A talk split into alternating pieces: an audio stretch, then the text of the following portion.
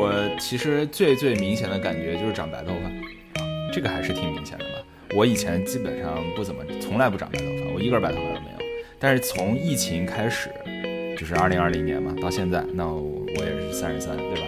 那就这三年，我白头发长得特别多。听了一个很可爱的类比啊，就说人的这个记忆其实就像一块冰川，然后你所有能够记的东西，就像冰川上的企鹅，就是你这个冰川呢，它是量是固定的。所以上面能容纳企鹅的数量也是固定的。那如果你需要有就记更多、越来越跟现在更相关的事情，就是你会有以前的一些企鹅必须要掉到水里去，这样才能给你的冰川容纳，就腾腾出这个空间来。另外，关于此事，我有一个口诀，叫做坐着想睡觉，躺着睡不着，新的记不住，旧的忘不了。呃，它是这样的，它必然会对我造成一个影响，一个是大方大环境的影响，就是你整个大环境带起来这样一个氛围。换句话说，比如说我现在想要裸辞，然后去再找一个工作，我就会被这种氛围所影响，然后你就会认真的去盘你自己，如果裸辞的话，能不能找到下一个工作？Hello，大家好，欢迎大家来到我们名字先不急新一期的播客，我是主播思雨，那我们另外三位主播和大家打个招呼吧。Hello，大家好，我是郝鑫。Hello，大家好，我是李彤。Hello，各位好，我是应该是四个人之中最老的刘选赫。OK，谢谢选鹤帮我们把今天的主题提出来。那今天呢是一个 Big Day，为什么呢？因为节目播放的这一天，这是本姑娘三十三岁大寿的生日啊！呃，三十三岁大寿，三十三岁大寿。哎呀，在这个特殊的时间，我突然感觉到，因为我是我们四个人当中最小的。那当我迈入了三十三岁门槛之后呢，就是我们四个人将集体进入三十四岁，以及三十四周岁和虚岁三十五岁的行列。所以，终于我们可以来今天聊一聊，就是人到三十五和三十五岁焦虑这个话题。嗯。先问问大家吧，就毕竟到了三十多岁也是奔四的年纪了，我很好奇你们在生活当中有没有哪些时刻感受到了自己就是我靠，就老的真的老了，真的跟这些小年轻 PK 不动了的这种感受，你们有吗？我我先说一个我自己的最近的一个非常大的感受，就是我昨天和一个女孩一起吃饭，我俩吃台湾菜，然后呢一人一碗卤肉饭，我就看见那女孩就是哐哐吃米饭，就是用那个肉汁儿啊拌着那个米饭，吃的特别香。我突然一下意识到，就是我虽然只有三十三岁这样的年纪，但是我已经不太记得我上一次完整的吃完一份。外卖的主食是什么时候了？我觉得我已经很多年不敢完整的吃完一份主食，我觉得自己的代谢已经无法支持我吃这种就是碳水和油的混合物了。所以我很想问问你们，有这样的时刻吗？就是觉得自己哇靠，真的是老了，和小朋友不能比了的这样的时刻。谁先说？选赫吧，他最老啊。他最老，他最后说。能不能尊老爱幼一点儿？啊，行，得嘞，那好，心先说吧。可以，那我先说了啊。嗯，我其实最最明显的感觉就是长白头发啊，这个还是挺明显的吧。我以前基本上不怎么，从来不长白头发，我一根白头发都没有。但是从疫情开始，就是二零二零年嘛，到现在，那我也是三十三，对吧？那就这三年，我白头发长得特别多。啊，但也虽然说特别多，可能也是我自己觉得特别多吧，就一边可能有个十几二十根的样子，啊，但是确实还是挺多的，而且我，呃，确实看不出来呀，你这染发了吗？没有没有没有，这是摄像头。呃，清晰度可能不够高吧？对，反正最近我是能够明显的感觉到自己长白头发了。我也不知道这是什么原因啊，可能跟疫情之后就是整整体这个世界、整个社会、整个人类的心理状态都不好，那可能我自己也不是很好，所以导致了长白头发。我觉得你不要怪这些，就是因为你的工作原因，你们程序员就是要长白头发，要脱发。没有啊，我那我也不是头一年当程序员了，我二十四五岁就。当程序员了嘛？那你三十岁以后就突然开始长，也不合理嘛？啊，嗯，反正确实啊，这长白头发这个是能感觉到的。然后还有一点就是，我觉得呃，跟那个思雨说的一样嘛，吃东西啊，我倒不是说吃米饭，米饭我还是会光光吃的，面条我也会光光吃，这些我都没有任何问题。但是呢，甜食啊，尤其是蛋糕，这个我确实是有点不行了。呃，就是我我们组新来两个小妹子，她们都是零零后，intern 啊，实习生，然后在我们面前哐哐的炫那个 chocolate brownie 啊，就是一个巧克力蛋糕，非常软、非常甜、非常油的那么一个东西，然后问我吃不吃。呃，我硬着头皮吃了一口，我觉得太他妈甜了吧！这也就我吃那一口就再也吃不下去了。我觉得我确实确实不行啊，确实有一点点老了吧。哎，所以你说你不能吃蛋糕这个点，你是在于你觉得它太甜不好吃，而不是在于你怕自己长胖。呃，是的，我其实可以吃蛋糕，你给我蛋糕我也可以吃，我不怕长胖。但是主要就是我觉得太甜了，就不觉得不好吃了。你们仔细想一想啊，小的时候吃很多东西都是喜欢吃甜的。啊，大家谁会选别的？但是你越老了以后，你就越喜欢吃一点苦的啊，比如说咖啡呀，什么茶呀，对不对？哈，就就以前我就不能理解我爸妈为什么会吃苦苦瓜啊，我现在苦瓜也挺想吃的。所以就是你老了以后，你就没那么爱吃甜的了，因为你的身体意识到你这个人已经不发育了，也不长个了，也不啥了，对不对？你少吃点甜的嘛，吃了都会长胖啊。所以你就是吃到甜的以后，你会觉得特别敏感。嗯，说实话，好行，我觉得呀，是你大美的的那个甜食是有点太甜了。就是你如果吃稍微带点甜的那种，其实还是很快乐的。对，是对，但人家对面的 intern 人就不嫌不嫌甜呢。我人家二十多岁，对不对？好的，那李彤，你有什么特别的感受？感觉自己老了？呃，我最突出的感受是我发现我熬不了夜了。是的。这个是一个挺挺有意思的事儿，而且我变老的这个契机，我变老这个契机很奇怪，就是呃，你们知道我一九年的时候不是跟我老板去美国出差嘛，然后我去了以后没有倒时差这个问题，我回来以后就回到中国以后，然后哎呦，我那两个礼拜整个人都是浑浑噩噩的，就这个时差倒的就特别奇怪，然后自那个就那那那个倒完时差之后，我就发现我完全不能熬夜，就真的是。往常，呃，之前的时候，大概比如说我熬夜熬到个两三点，或者是再晚一点三四点，这种其实对于做我们这个行业来说，其实很正常嘛，对吧？一个是因为晚上比较安静，大家到底什么行业？你说清楚。没有没有，做这种新闻公关行业就是这样的，就是晚上比较安静嘛。然后另外有很多项目都是，比如说客户临下班提需求，然后我们就连夜要把它赶出来。之前的话其实没什么问题，我最最猛的时候连续熬几个大夜，基本上第二天生龙活虎的，该吃吃该喝喝。然后自从一九年回来之后，就逼近三十岁吧，就发现整个人就不行了。就比如说我熬一个大夜，假设啊熬到三四点，我差不多要缓一个礼拜才能把它缓回来，就整个人的状态肉眼可见的不行。呃，另外一个我觉得我觉得老了的地方，可能是在于我发现有一部分的。呃，记忆力衰退，就是之前别人跟我聊一个什么东西，我能很快的把这个东西的名字啊，太有共鸣了。对，名字啊，或者是这个事情的前因后果啊，我能很快的反应过来。然后你比如说最近的一个例子，就是前两天我跟珊姐在聊天，然后就突然聊到说这个周星驰的电影里面，哎，对，周星驰电影里面有一个这个演豹子头的叫什么？然后我在那想，哇，这个名字好熟啊，就在嘴边啊，是谁？林冲啊。什么鬼？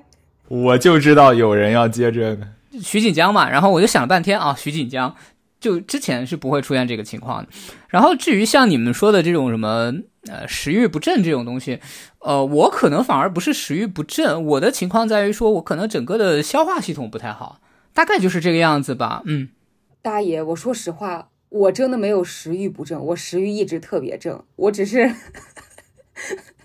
我我肠胃炎的时候，我都很想吃东西，但只是我觉得我的体型不允许我这样吃下去啊。所以你所以你是身材焦虑是吗？你你并不是说你的身体机能的问题，不是，就是你要不叫身材焦虑，而是你对自己健康保持这件事情非常的关注啊啊啊啊啊！对，所以我的这种保持健康或者保持身材，不是为了我要去吸引某一个人，而是说我觉得希望自己更健康。嗯，你刚才说记忆力衰退这个事情，我也特别有同感。嗯，我之前跟大爷聊天的时候，我还举了一个例子，我说其实我现在感觉到，听了一个很可爱的类比啊，就说人的这个记忆其实就像一块冰川，然后你所有能够记的东西，就像冰川上的企鹅，就是你这个冰川呢，它是量是固定的，所以上面能容纳企鹅的数量也是固定的。那如果你需要有就记更多越来越跟现在更相关的事情，就是你会有以前的一些企鹅必须要掉到水里去，这样才能给你的冰川容纳就腾腾出这个空间来。说这么复杂，不就是我们编程里面的队列吗？先进先出。我这么说是因为之前和高中的同学聊天，他讲起了以前的故事，我突然一下想到，就是以前那些发生的，就是我觉得我这辈子刻骨铭心、一定不会忘记的那些事情，我他妈居然都不记得了。我我听完思雨给我讲这个理论之后，我第一时间反应就是，你丫这个冰川受全球变暖影响吗？你这个企鹅不是你自己踹下去的吧？为什么是自己掉下去的？也有自己踹下去的企鹅，嗯，OK，那那个接下来请我们当中最老的选赫来说说吧。你这个瞬间可能有点多，麻烦你挑个重点。这个我跟上一位男公关的这个感受是很接近的，就是呃，我确实也会觉得熬夜对于我而言现在有点困难了，就是尤其是熬夜打游戏这件事情，我。就原来自己是熬夜打游戏，经常一打打到通宵三四点，这都是非常容易的事情。现在我提不起这个劲头了，所以确实是哦，工作还好一些，工作熬夜我还好一些。但是你让我真的说打游戏熬夜，这真的费劲了。然后呢，另外关于此事，我有一个口诀，叫做坐着想睡觉，躺着睡不着，新的记不住，旧的忘不了。这是我姥爷呀，这个是我逐渐感受到中年的一个口诀。什么叫坐着想睡觉呢？就是人精力有的时候会感觉到有点精神精力不足，就是因为就是客观上说，我觉得可能就是也是当然是因为我这个自己的这个工作状态的原因吧。我觉得我经常感觉到精力会有点不足，就是会耐心会下降，然后，呃，就是可能对事物的这种敏感度啊、记忆力啊这些方面下降。刚才大家说过了，这坐着想睡觉，躺着睡不着是啥呢？我入睡目前还可以，但是我其实现在很难睡懒觉了。我不知道你们还有没有这种感觉，就是我原来动不动睡到十十一点，就轻轻松松，就是只要就是只要没人叫我，我就可以一直睡。现在基本上我经常的自然醒，也没有什么人特别多吵我，自然醒就发现就八九点钟，对吧？就是非常正常，就是坐着坐着想睡觉，躺着睡不着。新的记不住，旧的忘不了。这新的记不住，刚刚大家已经说到了，对吧？新企鹅就是有的时候爬不上来了，但是呢，同时旧企鹅有的时候走不成。不知道大家有没有这种感觉？你看，就是你什么时候听到周杰伦的歌词儿，你都能跟着唱起来。这只大胖企鹅，你会发现，就是有的时候你还会变得有点怀旧。就感觉过去很多事情呢，就像这些就是老和尚手上的佛珠一样，感觉在你手中会不断的在盘一盘，就是那种感觉，我觉得还是在逐渐的开始有了。虽然我觉得啊，我觉得我这个这个这个口诀可能能用到六十岁，但是呢，总体而言是现在有我已经出窥门径了，好吧？就这个修炼我已经出窥门径了，等到六十岁估计能够大成啊，基本上就是这样。嗯，六十岁恐怕你这四句可能忘不了了。我刚才听雪鹤这样说，我就觉得，就我们这个节目呀，如果过二十年再录一次，可能还是一样的感受。哎呀，太好笑了。嗯，那其实刚才你们讲的很多这种状态都是身体上的，对吧？不管是精力上呀，然后记忆力上呀，然后包括自己的就是熬夜的能力上呀。嗯，那我想问问你们，就是你们觉得自己的心理状态上有什么时候让你觉得自己哇，自己真的成熟了，或者说自己真的和年轻的时候不一样了？嗯，还是我先说我自己，我觉得我前两天嗯猛然发现自己就是。呃，现在很难被人激怒，就是很难被没那么熟的人激怒，就是我只能被自己的亲密关系，或者是可能是自己的父母，或者是关系很好的朋友。方总，对我只能被这些人激怒，而陌生人其实已经很难激怒我了。然后再有就是，比如说我最近在想，嗯，毕竟过生日嘛，总觉得要想给自己买一个什么生日礼物，但是我想了很久，我都想不出来我想要什么。就是我的物欲极低，就现在已经没有什么想买的东西了，呃，但是反过来确实就这几年感觉自己对于自己的精神追求会越来越强，而且会觉得很奇怪的，就是自己在三十多岁的年纪突然充满了对世界的好奇心，而这种好奇心可能更多的是来自于对于，哎呀，这样说好奇怪呀，就是对于人和经济、政治以及整个世界的发展逻辑。充满了好奇，但是，但是我总的来说，我就想说，就一个是真的物欲很低，然后而且感觉自己的情绪要比年轻的时候平和了很多，就是很难被激怒。就我不知道你们有这样的感受吗？就是或者说你们自己在自己身上体现到的，呃，感觉到自己心理状态成熟了，或者说心理状态年纪大了。我我第一个感受其实也是选和刚才说的启比较启发我啊，就感觉现在好像没有那么想玩了。嗯，就之前还挺很多东西都很好玩吧，觉得就是挺有意思的。比如说小时候就喜欢打游戏嘛，然后后来比如说呃，咱们都辩论队的，参加辩论赛，其实也是个很好玩的一个事情。然后像后来什么打狼人杀、打桌游。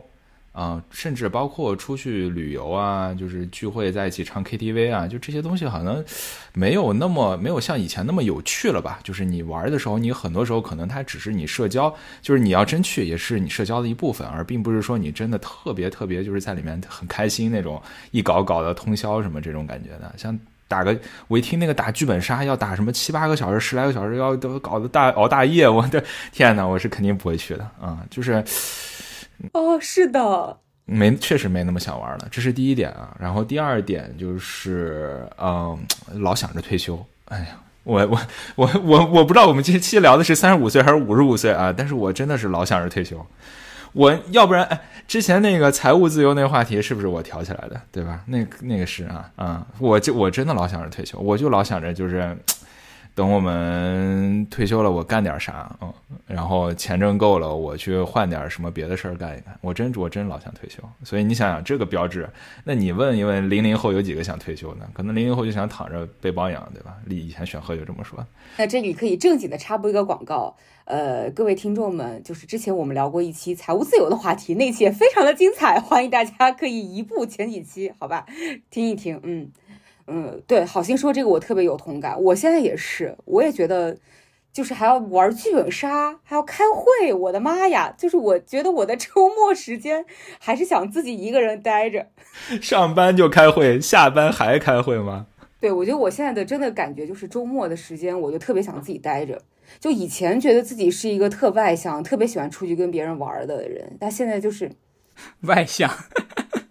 对，真的，这也是我这几年发现自己一个特色，就是我一直以为自己是外向的，但是疫情之后，我猛然的发现，就是我恢复精力的方式就是靠自己一个人待着，然后突然我意识到了自己可能或许骨子里是个内向的人，而不是个外向的人，只是看上去比较擅长社交的一个内向的人，所以，嗯，这可能是三十多岁以后对自己的一个重新认识吧，嗯，OK，那李彤，你的心理状态上呢，有什么变化吗？呃，我觉得是这样。我我我先我先回 回一下刚刚思雨说的那个。突然间，他开始对于这个世界的运行感到好奇，就让我看起来前两天极客上有一个段子说，男人在四十岁会自动解锁一个历史学硕士学位和政治学博士学位。哈 哈我在想，对，我在想这个段子真的是 太适合你了。就是我现在是我现在对社会学非常有兴趣，就是。我反而对于这些就是世界本源的运行这种感觉没没有特别大的兴趣。对我来说，我感觉我三十岁就以从一九年到到今年吧，就是疫情这几年，我越来越多的觉得自己成熟的地方，应该是我越来越认同一些基本的我们从小听到大的一些道理，就是说所有的事情都是没有捷径可走的。你做出的所有想要走捷径的这种选择，一定是会付出最后比你预料之外更多的代价的。这个真的是，哎，体会太深刻了，真的体会太深刻了。就鸡汤呗？呃，也不算鸡汤，你就会发现很多小时候爸妈教你的道理都是对的啊。就真的是你经历过很多事情，然后你才会觉得啊，操，当时自己太傻逼了。就我现在，我现在，我现在状态就是这样的，特别是一些小的在生活中的一些事情，包括一些呃，无论是为人处事也好，或者你在做一些啊学习也好，对吧？比如说啊，之前跟你们聊过，说我在努力的学英语这个事儿上，啊，我真的体会太深刻了啊。当然，这是另外一个话题啊，就是说三十岁之后你想学一些新的东西，这个东西就太难了，想学长新的知识太难了。它不是新的记不住的问题，它是你的整个认知体系不接纳。就是你整个人，整个生理加心理是抗拒的，非常抗拒这些东西。我觉得另外一个就是你们提到的什么，啊、对于一些新的东西没有兴趣了，对于物质的欲望变得特别低，这个我也是有的。但是我有一点不一样，就是我愿意去尝试一些好玩的东西。我上上个礼拜把我自己的腿摔了。就不是很严重，大概膝盖疼了两三天吧。就是我跟那个珊姐去一个那个运动公园，然后去尝试那种滑那种旱雪，然后我就非常努力的对想去试一下，因为我觉得可以试一下嘛，对吧？我一个北方人滑滑雪应该很应该还是有天赋的，发现并没有，摔得特别疼，超级疼。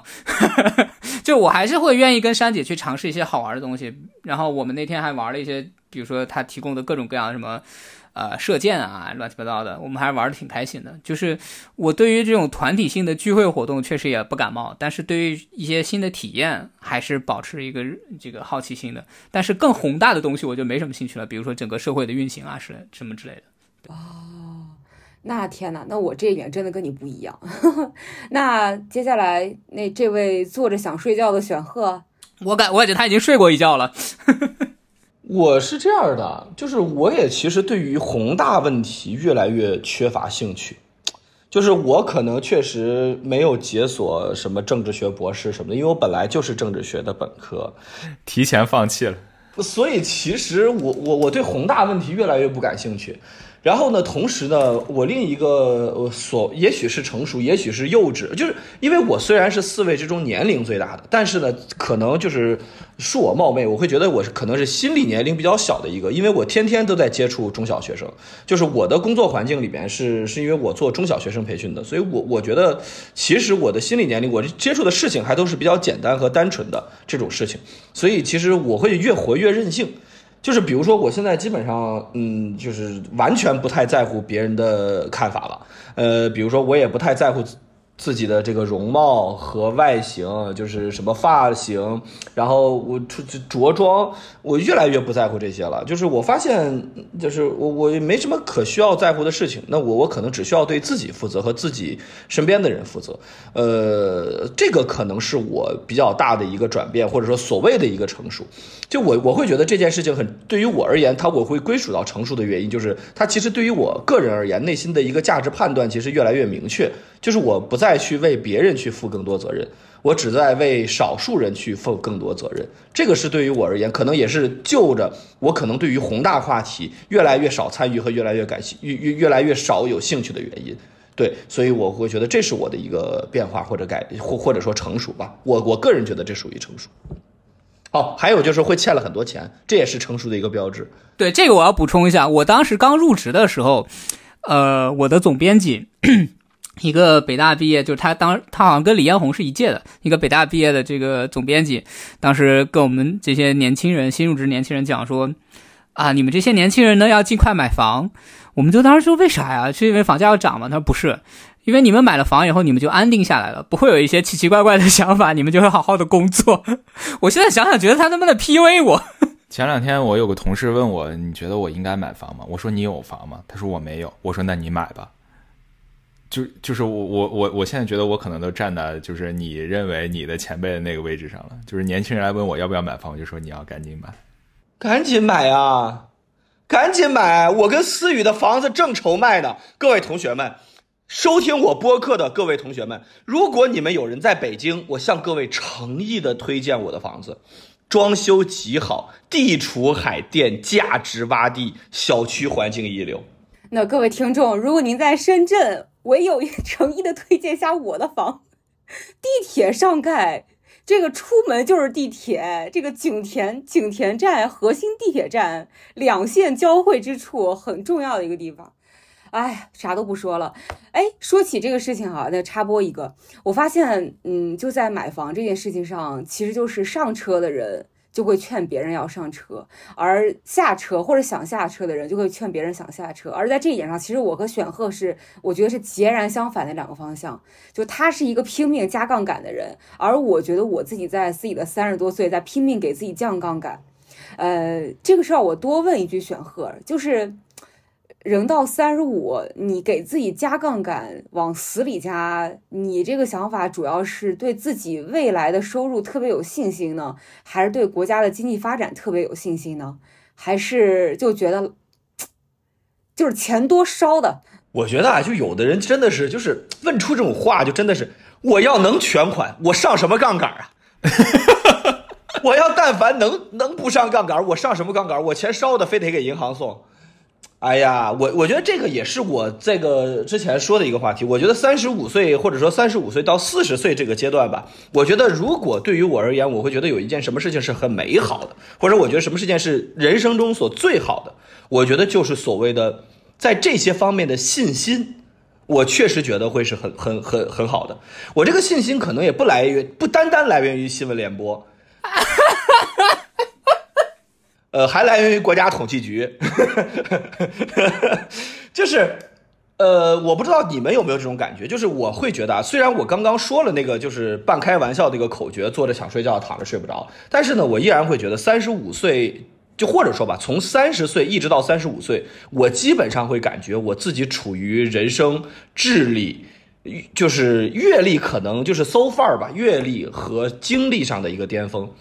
我觉得整体而言，我觉得处于我的一个巅峰状态，包括身体上，我各个方面来讲比较平衡。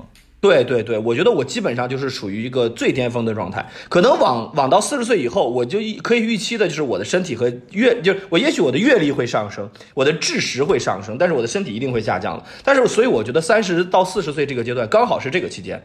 那三十五岁这个阶段呢，就我又会觉得是我。就我可能会认为未来的几年会是我收入的巅峰，会会是我整个人生。当然，如果我人生还能有所成就的话啊，那我觉得会是我人生收入和成就的巅峰，会是我的一个所谓的爬坡上升期。那这个是我认为我逼着自己去上杠杆的一个很重要的一个原因，就是。嗯，我这个人比较怠惰，所以呢，如果没有什么特别大的压力逼着我去往上走，我可能就真的就呃就比较比较比较自然和平和的，就是就这样了。但是呢，我觉得给自己多背负一些压力，然后呢，给自己多制定一些很具体的目标，然后让自己去。呃，被被推着往前走固然很辛苦，但是我还是觉得，对于我这个人的个人的特质而言，我会觉得它呢还是能够激发出我一些东西的。所以这个是我上杠杆的一个很重要原因。当然，更重要的原因是我全面的看好中国的经济，对吧？稳中向好，一路上行。我相信我们一定的这个会实现我们中华民族的伟大复兴。那在这种情况下，作为祖国的首都，我的房何愁不涨价呢？对不对？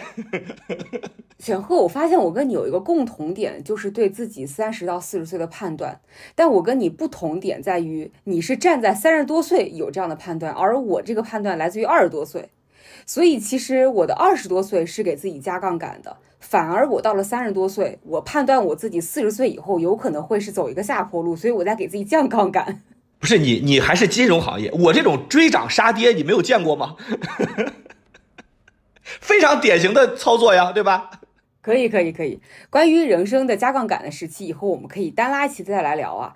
那呃，其实最早就是我们刚才问第一个问题的时候，包括第二个问题，就是你们有人提到说自己三十多岁可能会比较怀旧，然后也可能会觉得自己的三十到四十又是自己人生的状态的一个巅峰。那我其实很想问问你们，就是呃，从现在你们来看，你们会觉得？二十多岁、十几岁或者三十多岁，就哪一个是你们目前感觉最好的人生年华？就是让你们觉得最快乐、最最有成就感，呃，最怎么说呢？呃，人生状自己个人状态最好的，或者说自己最想要再过一遍，或者是自己更怀念的这样一个状态。哪一段时间是你们的最喜欢的人生阶人生阶段吧？哎，我觉得这个问题其实还挺取决于你满相其其实换一个问法，就是你对你现在的生活满不满意，对吧？就首先，因为你本来也不不能选；其次，你们我就我们现在其实都是三十岁以上的朋友们了，所以啊，无非就是说你满意你现现在三十岁的状态，三十多岁的状态，还是说你想回到你二十多岁的一个状态？嗯，反正我不知道各位啊，那我自己还是挺满意自己三十多岁的一个状态的，就是。其实倒并不并不一定是说哦，你无论是啊精力啊、智力啊、阅历啊、财富啊各方面的增长，我觉得还更多的还是一个心态上面的一个一个变化吧。嗯，我觉得还是这样二十多岁的时候，其实确实会更呃怎么讲呢？会更抓马一些。啊，喜怒哀乐会更多一些，对不对？啊，很多的决定啊，很多的，就是你比如说你找到工作的那一刻，你会觉得啊好开心，然后你有一些变动的时候，你会觉得啊好焦虑，然后你比如说。谈恋爱、结婚的时候，你会觉得哇，这些东西都是铭记终生，等等等等等，就相对会比较 drama 一点啊。但是超过三十岁以后，很多东西你会觉得相对比较，就首先你也 drama 不起来了。如果你三十多岁还在 drama，那说明你的，那说明你的人生确实非常非常牛。就是有，当然你很多大牛什么三十多岁才开始创业，那可 drama 了，对不对？那这个我们我我我，反正我个人不是这样子的，我还是相对比较平顺平稳的。选和投来白眼啊，说说我呢。然后，然后我觉得三十岁的这个状态其实也也也挺好的，呃，好就好在说，我我觉得也跟思雨那点说的挺像，就是你待人会非常平和啊，因为你本身生活当中 drama 比较少，然后你自己呢相对应的也积累了一定的财富，积累了一定的经验，积累一定的学识，然后你经历的事情变多了，然后你脑子反应还没有变慢，那这个时候你会对。呃，很多变化也好，周围人的就是呃，无论是一些变动啊，或者情绪的张力啊，你都会相对泰然处之一些。然后也跟选赫说的那个一样，就是你会更清楚自己想要什么，而不会被别人拽着跑或者追着跑。对，你会很坚定你自己心里面想要要的东西。那这个时候你。你结合这一些来看的话，你整个人就会相对比较泰然处之一点，所以我会更喜欢自己的三十多岁。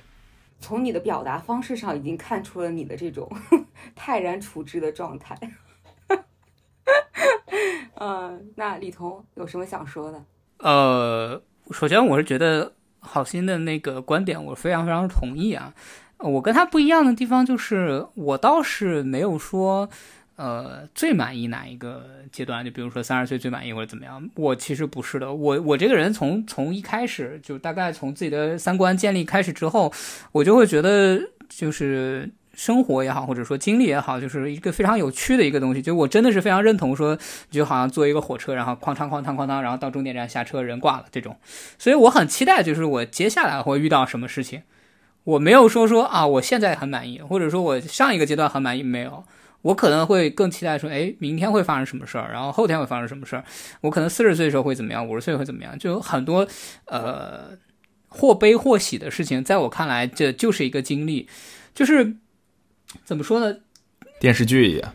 哎，对，体验就是个体验。我想要看到下一集是啥，我想要看到下一集有什么新的情节。对。所以你这个问题对我来说其实不太不太存在吧？我没有觉得说经历就是经历，它或好或坏，对我来说其实都，哎啊，我说好心后面有个人跑过去了，就他或或好或坏对我来说不重要，我没有说对于哪个经历会特别喜欢，没有没有这样的感觉，我还是很期待明天。对对对，啊，天哪，那我跟你俩太不一样了，说实话，我我我觉得。我是这样子，我非常喜欢自己的三十多岁，不是因为自己现在对自己的状态有多么的满意，而是因为我太不喜欢我的二十多岁。哈，就是我真的，我觉得，哎，你们有过那样的场景吗？就是你想到自己过去发生的某一件事情，然后你就啊，天哪，脚趾抠地。就是这样的事情能不能赶快过去？就是太尴尬了，或者是天呐，当时为什么会做出那样的选择？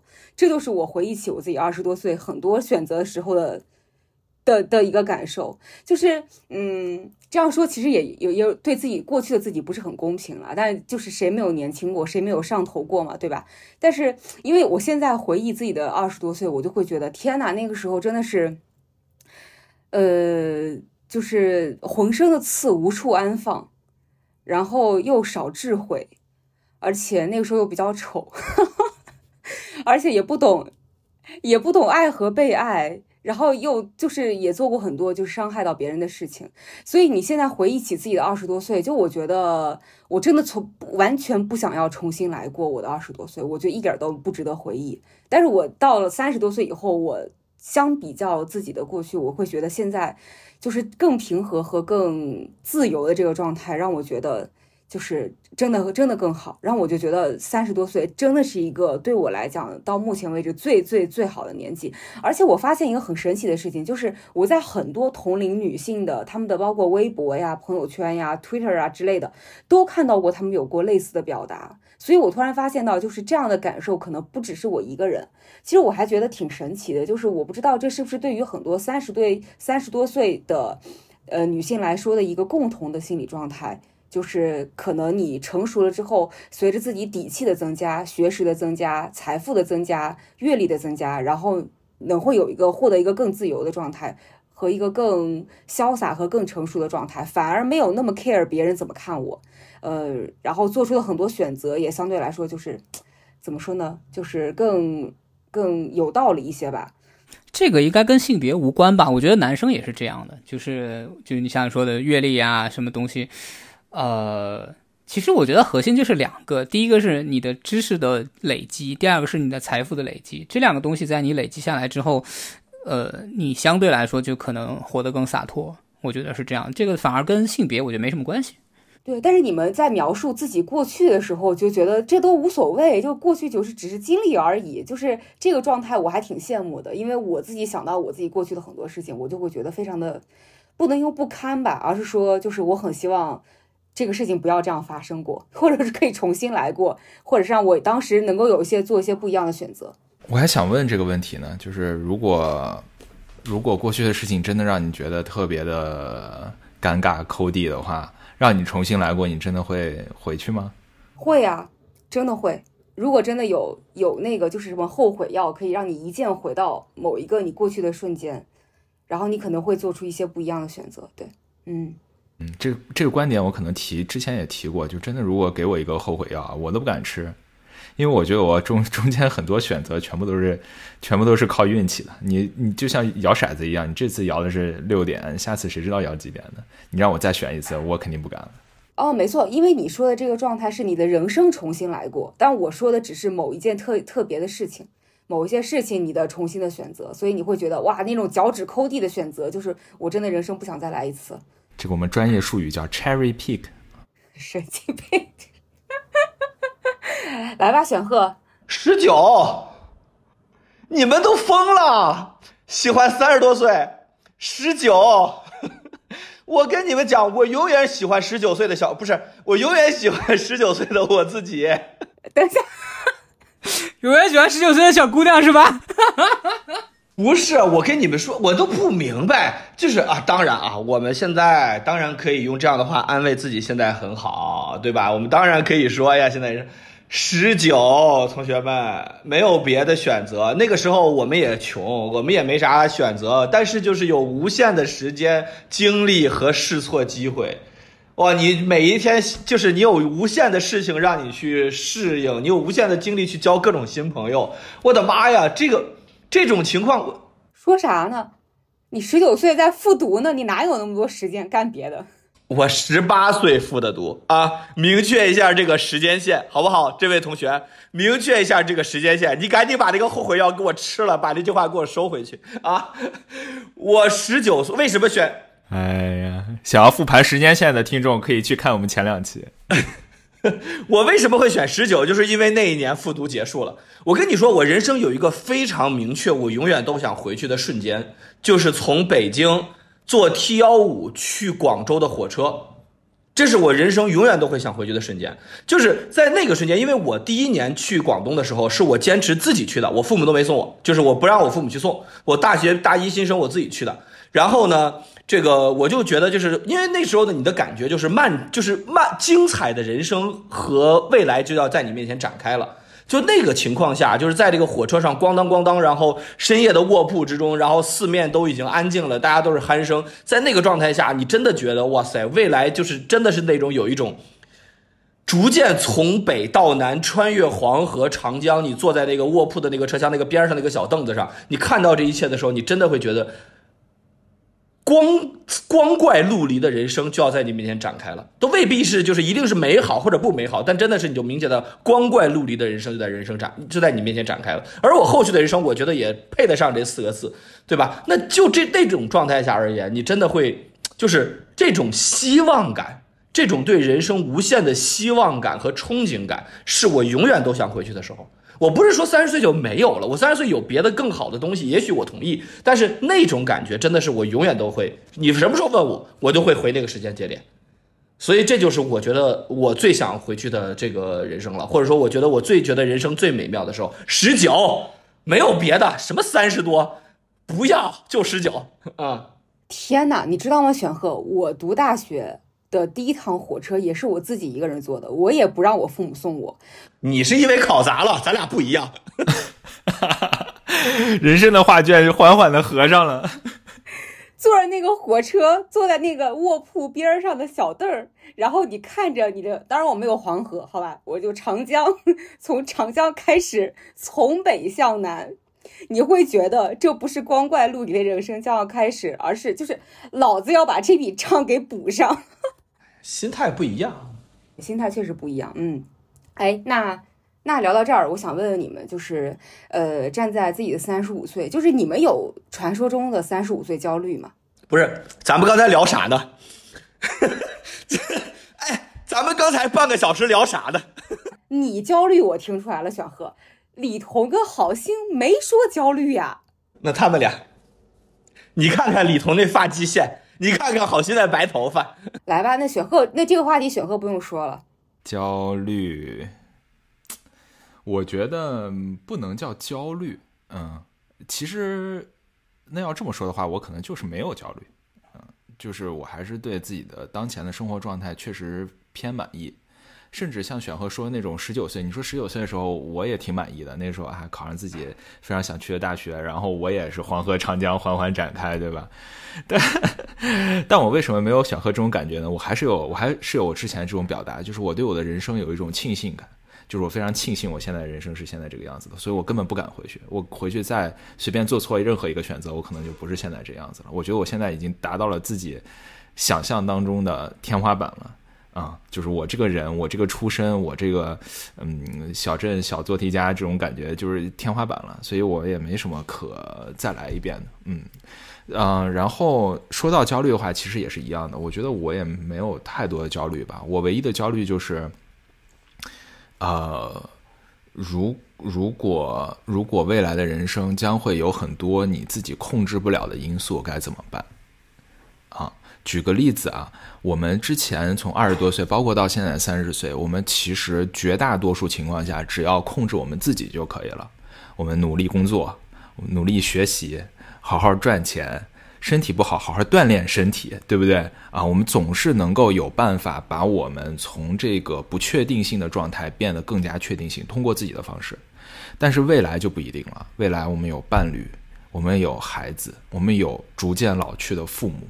这一切都是不可控制的，他们会以各种各样的可能的方式出现各种问题在你面前，而这些问题是你要去解决的。啊，我觉得这是可能其中最让我会有所担心的一点，所以这个担心转化到我这边就会变成什么呢？我会去往最坏的方向做准备。啊，比如说我是不是要买保险啊？我是不是要做一些提前的筹划啊？我是不是要对我未来的人生呢，就是有一个兜底的方案？我觉得这可能是三十五岁能给你带来的。如果我现在像选和说的是十九岁，那我一定是想象想不到这几点的，对吧？我肯定不会有后代，也不会想着什么结婚什么这种，更不会想着父母会有任何的问题啊。我当然了，这个可能跟个人成长也有关系，有些。朋友，我知道他们小时候就经历过父母可能出现疾病啊什么这些问题，他们其实很早，长期以来的人生都会不停的为这种最坏的 case 去做打算，嗯，但至少在我这块儿，我觉得三十多岁我就真的是非常认真的在去想了。我每次跟我爸妈打电话的时候，我都在不停的强调身体，身体，身体，啊，在以前是不会的，在以前就会跟爸妈讲一些自己的平时遇到的事情啊，爸妈也会给你一些指导啊，但是现在我就会不停的去关注健康。嗯，所以我觉得这是个很大的改变吧。听起来确实不怎么焦虑。哈，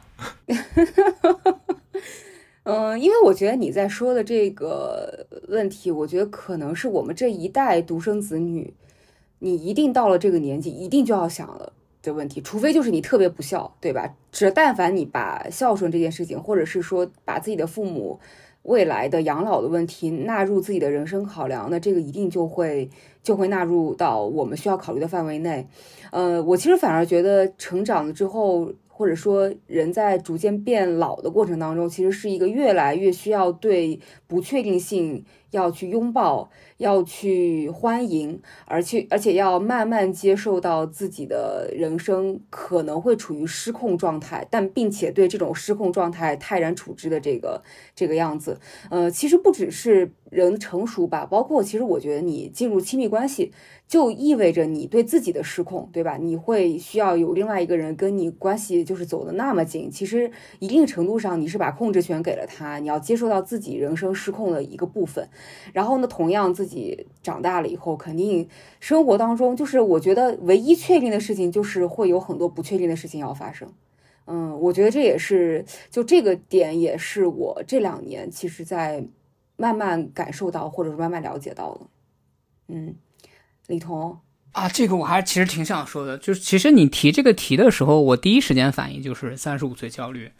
啊，我我我感受很深的原因，是因为在于我觉得第一，我在一个充满了三十五岁焦虑的这个行业以及城市，就在深圳这个地方，你就是随随便便跟人聊聊天你都会遇到这种三十五岁焦虑，或者是说三十五岁就直接一点三十五岁裁员这种。太多了，深圳的互联网企业太多了，就你聊聊天基本上都很容易遇到这种，这是一个。然后另外一个就是相对我们这个行业来说也是，就是你会发现在这个行业其实并不存在一个说你的就是三十五三十三十五岁之后你的经验非常丰富，然后你能够对你的未来有一个非常稳定的一个预期，不是这样的。然后我就想聊的其实是，我就在反思这个事儿到底是怎么去去去发生的，然后。就是之前我去做准备，大概查到了一些东西吧，我觉得可以跟大家分享一下。一个就是说，呃，首先它是一个在就业问题上，它是一个年龄歧视。就是我也跟我我们的一些朋友聊过，就是有一些朋友也是做 HR 的，就跟他们聊过，他们也说说，有一些私企的老板是明确跟 HR 说说，我们是不要三十五岁以上的。当然，这个风气不是不是私企先带起来的。因为你去看考公务员也好，或者考一些国企央企也好，他们就要求说三十五岁以下。当然不知道为什么三十五岁就突然就这个线就画在这里了，也不知道为什么是是这个样子。但是，对我也想问为什么呢？是因为三十五岁以上的人他要求的薪资更高，但是他的产出又其实跟年轻人拉不开差距吗？哦，是这样。我的一个做 HR 的朋友跟我讲过，说这个是我们的国家劳动保障制度规定的，就是说好像是续签第二个。十年之后，你就不能够就你就你就能签那种永永续永续合同，具体我不太记得，这个可能要懂的朋友自己去查一下。就是说，你你如果在国内签劳动合同，第一次可能比如说签三年，第二次签五年，然后第三次你就可可以签永续了。哦，嗯，对，是有这个事儿。这是这是劳动保障制度，就是我们相信这个制度本质上就是初衷是好的，但是在落实落地的时候，可能就变成了这种三十五岁的一个年龄歧视，这是一个。另外一个就是这两年经济下行导致的一个就业的内卷，就是我们看到很很经典的一个场景，就是从互联网大厂出来的，然后去一些中小厂，中小厂这些人就被这些互联网大厂出来人淘汰掉，然后他们就被迫自己出去创业或者去干一些别的这个转行啊或者怎么样，就。人才供给过剩，就是在深圳这个地方创业经济最发最发达的时候，我们就不说某某互联网大厂了，某动物厂，然后他当时是这样的，他圈了一大批的这个相关专业的人才，就他们当时是这样的，我我有钱，我拿这个钱养着这帮人，把他们养废了，我也不让我的竞争对手拿到这些人才，所以当经济形势不好的时候，这些大厂不愿意再养这些所谓的。这这个竞争对手可能会挖挖的人才之后，他们就被迫去遇到这个三十五岁焦虑的这样一个问题，这是这是这这这是这个吧。然后另外一个层面呢，就是说，对于很多企业来说，我们确实呃，就你们之前看马杜工也会看到这个讲这个讲法，就是说，呃，年轻人在低水平的内卷，很多的岗位，就是因为我们本身的含量就技术含量不高，很多的岗位我。用这个三十五岁的人和用一个二十五岁的人，我可以快速训练他，但是我投入的成本可能只有这个三十五岁的人的一半甚至更少，而且这个二十五岁的人还可以无限无限制加班，这个这个其实也是一个非常现实的问题，就是就在深圳这种地方都存在大量这样的企业，或者是说我们的人才供给已经需要更多的企业去消化这样的人才，而不是说让他们去。去年匪夷所思的一个例子，我不知道你没有看过，就是深圳的一家企业，就 HR 面了十个人，然后让他们给他们发了张纸，让他们自己写说你们要多少多少薪资，然后取了一个要求薪资最少的人。我看到以后，我真是匪夷所思，我的天，现在都就招招个工作的跟投标似的，我投工资最少的，然后才能进去。这是一个，哎，那李彤，那我好奇，就是刚才你讲的这些原因，我我比较关心，就是它落到你的身上，你会真实的感受到这些原因给你带来的压力吗？还是说这些原因只是你可能在寻找自己为什么会有三十五岁焦虑的时候去尝试寻找的这个就是外部的这样一些资源？呃，它是这样的，它必然会对我造成一个影响，一个是大方大环境的影响，就是你整个大环境带起来这样一个氛围。换句话说，比如说我现在想要裸辞，然后去再找一个工作，我就会被这种氛围所影响，然后你就会认真的去盘你自己，如果裸辞的话，能不能找到下一个工作，是这个样子的。然后另外一个就是我刚刚说的，其实我这个行业，我刚刚也没有重点点出来，就是新闻公关行业其实也是这样的，就是他并没有一个三十五岁的人，他有一个核心竞争力，并没有这样的一个核心竞争力。这是一个层面，然后另一个层面就是更多的涉及到我个人的层面的话，其实有一部分好像刚刚说了，就是你其实进入了一个上有老下有小的一个这个生活的一个模式，就是有小孩儿，你比如说像选赫一样，他要照顾小孩儿，然后如果家里面老人身体不好，你还要考虑到去照顾老人，尤其是像我这种独生子女，这其实是对我心理上来说有一些焦虑的这个极大的影响吧，就。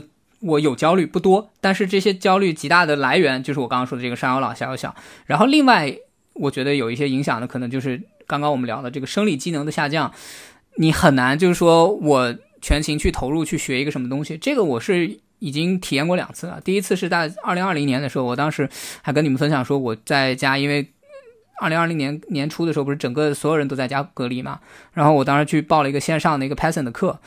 呃，学完了以后，然后我这个拿着这个课程的作业，然后去学，就是就是去试着做这个作业嘛。然后好心给给了我一个反馈，说你这个大概就是小学六年级的水平。我心说，我操，我学这个 Python 的课已经学得很累了，我学了整整三个月。然后这个就给你一个反馈，就是你其实在尝试去学习新的知识这个事情上，已经没有你二十多岁的时候能。就当时我在读大学的时候学那个非线非线性编辑。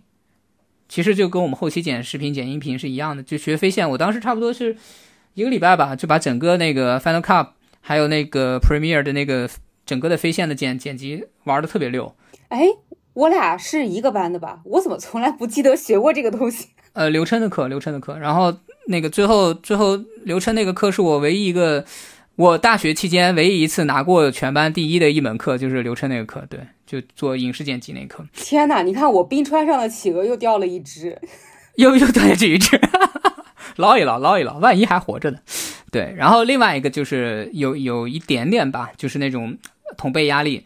这个这个其实是我这两天才开始反思这个事儿，就是到底我有没有同辈压力？就是我其实是不太愿意去。比较每个人的生活的，就我我刚刚跟你们讲过嘛，我这个人的一个人生态度就是说都是经历嘛，对吧？你没有必要去羡慕别人的经历，然后你也没有必要去拿自己经历跟别人去比，这没有什么意义。你过你的日子，别人过别人的日子。但是我在去想说，其实很多人会有受到这个同辈压力，在在这里放着，对啊。当然我大大大的讲讲了这么长的一段，我觉得核心落下来就还是说整个外外部环境是这个样子，然后内部的话就是你自己的一个生活状态的一个转变。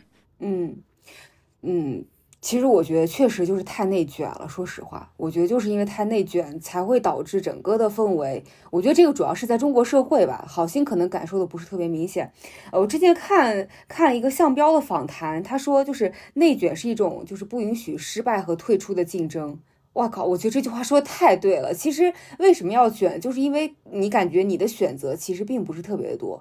因为如果你不走这个赛道，你换一条道，其实它就没有那么多人，其实你就不卷了。但是大家就是挤在这几个所谓的可能热门的行业，或者朝阳的行业，或者薪资高的行业，然后就是才会产生了这样一种焦虑和内卷感。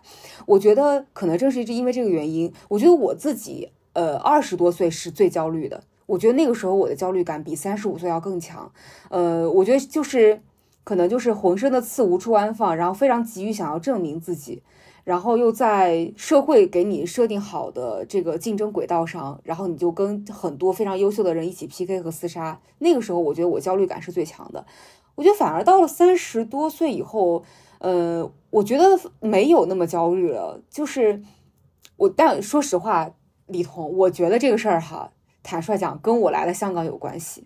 就是我在我在深圳的时候还是很焦虑的，就是三三十出头的时候还是很焦虑。那这几天来了香港之后，确实我感觉那个焦虑感缓解了很多，因为你突然感觉到，就是说我的选择是很多的，我所关心的事情可能是更广阔的，我不需要在原来的那个竞争机制里面去卷那一套。而且其实你想一下，就是有很多所谓的内卷，你卷出的那个结果，最后。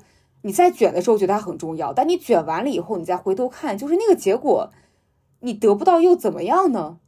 就是比如说，你你你跟你的同事在一起 PK，今年他打他拿 A，你拿 B，可能然后呢又能怎么样呢？所以我觉得这个可能是跟我来香港之后工作压力反而没有那么大，或者说内卷的程度要缓解之后的心理状态变化有关系，我就会觉得。呃，世界感觉像我在缓缓打开的，对，所以就是为什么我要开始关注那些人文社科、社会学上的，就是在解释社会运行逻辑的这样一个更宏大的事情，就是，呃，我觉得它吸引了很多我的注意力和兴趣，所以我反而就觉得曾经自己关注的那些，哇塞，就是部门排名啊、PK 啊，是不是要老板喜欢呀？这些事儿真的不重要，嗯，就是自己其实才最重要的，嗯。你找一期聊内卷呗，我觉得这也是个很好的话题。其实，OK，那最后一个问题想问问你们，对自己的四十加和五十加还有期待吗？这个问题我觉得可以让选赫先来，毕竟他离得最近，对他离得最近。嗯，我谢谢你们啊，我我在这方面跟好心比较一致，我对自己四十岁的目标就是退休。当然了，我三十岁的目标是在三十五退休，但是目前时间会稍微有一稍微有一点点紧迫，但是呢，就是所以我现在就只能是目标是四十岁退休。我到四十岁的目标是我把公司卖掉，然后把北京的房子也卖掉，然后呢就可以找一个山清水秀的地方安度余生，这就是我对自己四十岁的目标了。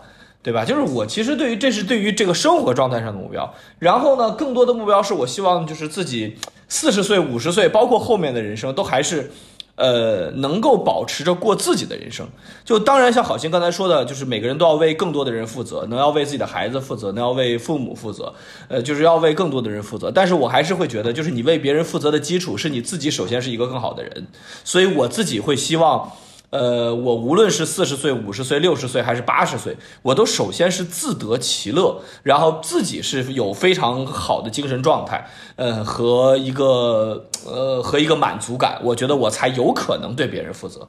所以我基本上就是，这就是我四十岁的目标了，退休，退休，退休，就是六百万是吧？财务自由的，谢谢。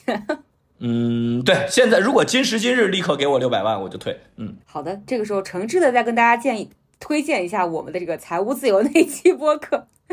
嗯，OK，那好心，你对自己的四十岁，你也是退休是不是？我跟好心准备一起买一个山清水秀的房子，然后呢，对吧？大家我负责种地，他负责养殖，对吧？大家积堂台田。他他他种地嘞，你耕田。就你俩过吧，就。嗯，我我确实还没想过四十岁就要退休。嗯，我说的那个退休其实也是一个不是真的有意义上的退休吧，就是每天闲着可能光玩就行。我可能想的还是需要去做一些事情。我觉得我四十岁有两个期待吧，第一个期待就是找到自己真真正擅长的事情啊。当然，大家听这个可能有点奇怪啊，你现在不是 编程吗？不是你真正擅长的事情吗？确实确实，嗯。确实也也还行，但是我觉得好像并不是说它那么完美的契合到我这个人的呃各个特质上面去。我希望我自己能够找到一件事情是能够完美契合自己的特质的，并且能够啊真正的去实施它啊。当然找不到这样的事情的原因不是真的找不到，可能是因为一些客观的原因或者财务的压力等等各方面的影响，包括你自己已经在这个职业生涯当中积累的这一些，呃，你的名声各方面，呃，对于你的影响，你没有办法去做真正切合你整个这个人特质的事情。但是我希望我到四十岁的时候，我能够找到它，并且我能够去实践它，这是第一点。然后第二点就是希望四十岁依然能够保持一个相对比较满意和豁达的状态吧。就是希望四十岁的时候，你再问我啊，你说你二十三十四十你要选哪个，我会毫不犹豫的说四十。那我觉得这就已经非常非常满意了。因为我其实稍微有点悲观，我会对四十五十的生活状态会有点悲观，因为我刚才也说了嘛，我会觉得那个时候生活会相对失控啊。但是我希望即使在那个失控的环境下。呃的我依然是能够对那个失控的状态也是处于一个满意的，呃，给一个满意的答复。那我觉得这个四十岁就已经非常的完美了。然后至于五十的话，那退休，那 肯定的啊。李彤，你可别说退休呀！好了，鸡堂台田又有新成员加入了，你你负责放哨。我负责养猪，可以，我可以养猪。不是不是，你们这个退休是是指换一个工作，是不是啊？我的我的意思是这样，就是我其实从呃，就你们可能知道，大概从疫情之后吧，我就开始去再找一些新的方向，然后让自己能有一些新的经历或者一些新的体验吧。我感觉我是我们四个人中间，我落实实践这个事情，好像比你们都要。早得多，或者说先行一步吧。就不管是我在准备一些考试也好，还是说我在准备一些别的路径也好，呃，我对四十岁的体验就是说，我希望我能够把我这个整个职业生涯能有一个换换一个赛道吧。就确实是我大概在三十岁的时候就看到，到了三十五岁，这我我这个职业就基本上到天花板了，它没有一些可突破性的东西。就如果想要突破的话，那就已经涉及到一些。不合适讲的东西了，就我觉得就不想干这个东西，对，所以我其实蛮早在准备这个事儿。然后刚刚我忘我忘了是呃呃是是选赫讲的还是还是好心讲的还是思雨讲？就你你说到一个说我们可以慢慢的接受说呃三十五岁之后或者说到四十岁之后甚至到五十岁之后呃我们人生会有一些其他的不确定性或者是能够坦然处之啊，应该是思雨说的。我其实是有这个体验的，就是这个等一会儿我们这个关了关了录音，我可以给大家分享一下我最近的一些体验 啊，真的是，对，是是是这样的。然后我其实蛮期待四十岁，也期待五十岁。我期待说，我通过自己的努力，我通过自己的一些生活上的转变也好，或者说我跟珊姐两个人一起的奋斗也好，我们的生活会有一些变化。然后这些变化，无论是好的还是没有那么预期那么好的，都是我们在试图去。控制或者说在试图去掌握自己的一个生活，我的态度其实是这样的。选赫说之前，我插一句啊，嗯，我我我突然想起来，就是上一次聊这种所谓的年龄的话题，可能真的要追溯到大学时期。至四的楼梯上面，我在那儿跟选赫聊说：“哎呀，你说人是不是到了二十五岁就可以去那个自杀了？因为二十五岁以后就会走下坡路。”我记得这个事情，我记得，我记得。你看看，新的记不住，旧的忘不了。这个胖企鹅，这只企鹅怎么还在？哇，这只企鹅爬上来了！我的天，我记得当时选赫就说什么三十岁以后要去死，对对吧？是选赫说过。嗯，没想到呀，天，你还活着呢！哎，苟活于世啊！对我来说说我的，嗯。我的四十岁目标，说实话，就总结一句话，就是能够心安理得的当一条咸鱼。这不还是退休吗？不是，no，不是。你在鸡塘台田里那只鱼，红烧呢还是清蒸呢？我觉得就是心安理得，因为现在我其实觉得，包括我在内的很多人，大家都处于那种就是卷不动又躺不平。的这个状态，那我觉得就是我其实不怀，从来不会怀疑自己，就是努力和上进，或者说有野心的那个部分。就那个部分，我觉得已经不需要再给其他的动力去来驱动它了。那我希望自己到四十岁的时候，能够心安理得的当一条咸鱼，是说能够更多的放下吧。就是我不会为了自己今天无所事事而有任何的内疚感，不会为了自己有一段时间没有所谓的进步，没有所谓的学习，没有所谓的去拓展自己的人脉，去读更多的书，去运动，去所谓的变成一个更好的人，不会因为没有做这些事情而感到焦虑和对自己不满。我觉得能够放下，或者说能够跟自己更平和的相处，这可能是我会到四十岁给自己的一个目标。而这个目标本来其实我每年都会给自己提，但我觉得太难，很短期的实现了。这个事儿就是说的容易，做的难。呃，你跟自己说，就是哎呀，其实没关系，你也可以失败，你也可以就是无所事事，你也可以放松，你也可以不学习。但是我如果一个周末我真的两天都在看剧。我到周一我就会很难受，很难受。但我觉得这个状态其实不是太好，应该还是就是能够跟自己就是更多的和解，或者说能够接受自己更，就是更更多放下吧，接受自己更平和，或者说希望自己能够接受自己更平庸的状态。我觉得这个是呃未来一定会遇到的一个一定需要解决的我自己个人的一个人生的话题。明白，精神上的一种紧绷。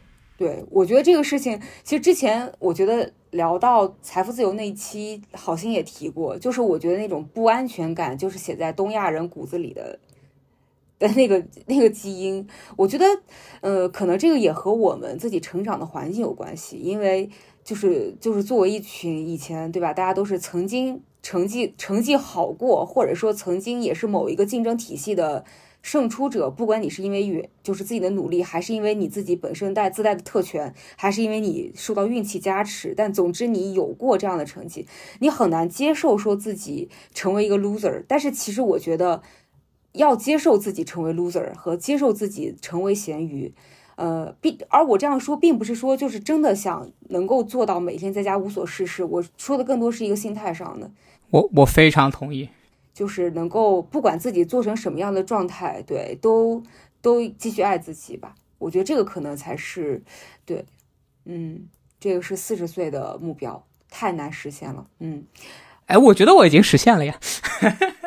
你怎么可能实现？你要是实现的话，你就不会天天去那么拼命刷托福分，对吧？就是去不了美国就去不了了，那又怎么样呢？嗯，哎，回头回头再说，回头再说。OK，好的。那今天聊了这么多，就是我们的节目也就临近尾声了。那么在节目的最后呢，还有一个非常非常重要的环节，就是请你们三个人都给思雨一点祝福吧。祝思雨同学生日快乐，然后这个胃口大开，胖不胖没有关系，但是胃口一定要大开，好吧？这个不要跟不要怕跟小姑娘 PK 饭量的时候失败，你一定可以的。我是见过你吃饭的，你一定可以的，没有任何一个小姑娘会在饭量上战胜你，好吧？可以的。行，那我的话，我就祝思雨这个生日快乐，然后不要焦虑，然后跟自己和解，然后方总每天都听话，重要的是最后一个。真的，你这句话跟他多说说。哎，那我那我就祝思雨生日快乐，早日能把房给卖了。啊！你们听听，你们听听，多么实际！哎，我是好像我生日也不是特别远了。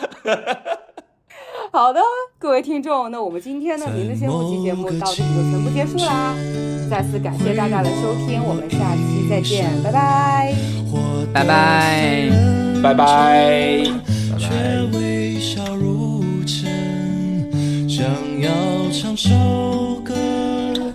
去唱哭别人，最后却是我满脸泪痕。